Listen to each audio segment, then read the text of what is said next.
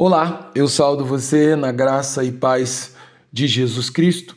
Eu, eu sou o pastor Antônio Marcos, sou pastor da Igreja Batista em Pinheiral e hoje eu quero compartilhar com você a palavra de Deus, na certeza de que essa palavra edifica, abençoa e fortalece a nossa fé.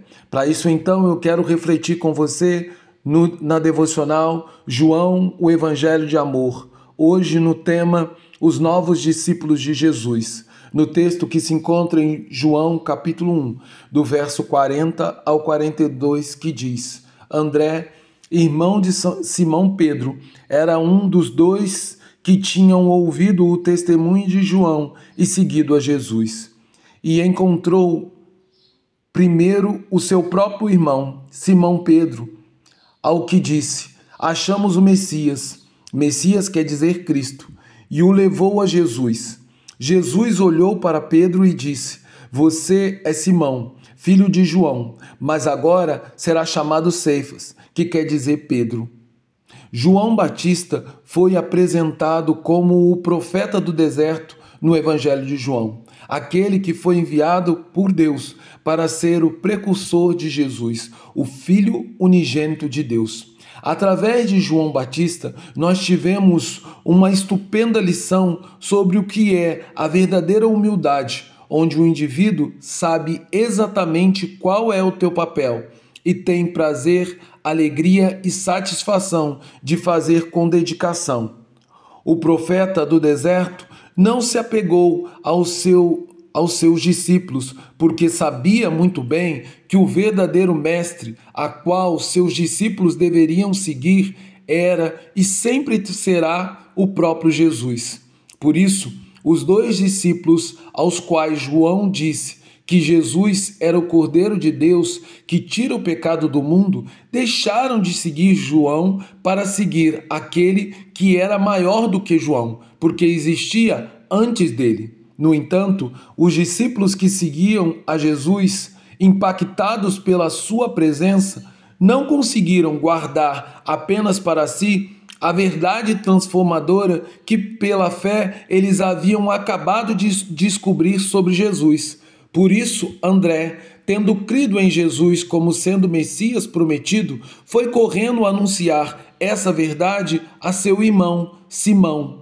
Este, mais tarde, viria a ser o grande líder da igreja após Jesus subir ao céu, depois de sua morte e ressurreição. Através do relato de João, o evangelista, somos levados a perceber que existiam várias formas de um indivíduo manifestar a conversão que o Espírito Santo operou em seu coração. No caso de Pedro, sua conversão se mostrou efetiva no fato dele aceitar imediatamente o convite de seu irmão e ir até Jesus, deixando tudo para trás para segui-lo pelo caminho. Outro fato de destaque na conversão de Pedro é que, num ato especial do poder do Espírito Santo, Pedro creu nas palavras de seu irmão, que aqui que aquilo que Israel esperava há centenas de anos, a chegada do Messias, finalmente estava acontecendo. E seu irmão era agraciado com a, o privilégio de serem os primeiros a tomar conhecimento de tal verdade.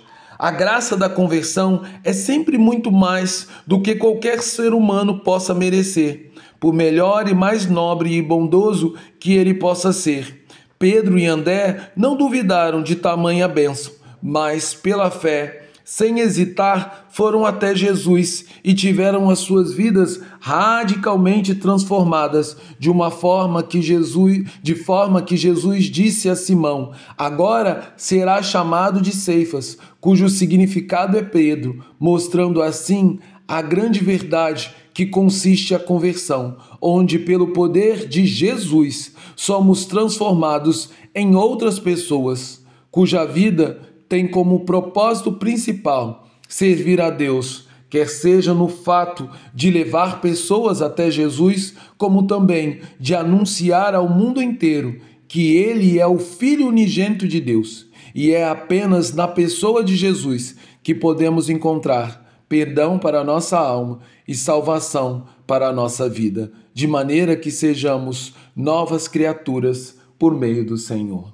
Sendo assim, como André, como Pedro e como todos os discípulos, eu convido você, pela fé, a ir ao encontro de Jesus, deixando que finalmente ele adentre em seu coração, visto que Jesus mesmo disse no livro de Apocalipse: Eis que eu estou à porta e bato. Se alguém ouvir a minha voz e abrir a porta, eu entrarei e cearei com ele e ele comigo. Em Apocalipse 3, 20. Por isso, minha oração é que o Senhor Jesus cada vez mais transforme nosso caráter e purifique a nossa alma, conforme aquilo que é o caráter dele, para que em tudo e em todas as coisas possamos glorificar e exaltar o santo nome do Senhor, para a glória e o louvor de Deus Pai, de nosso Senhor Jesus Cristo.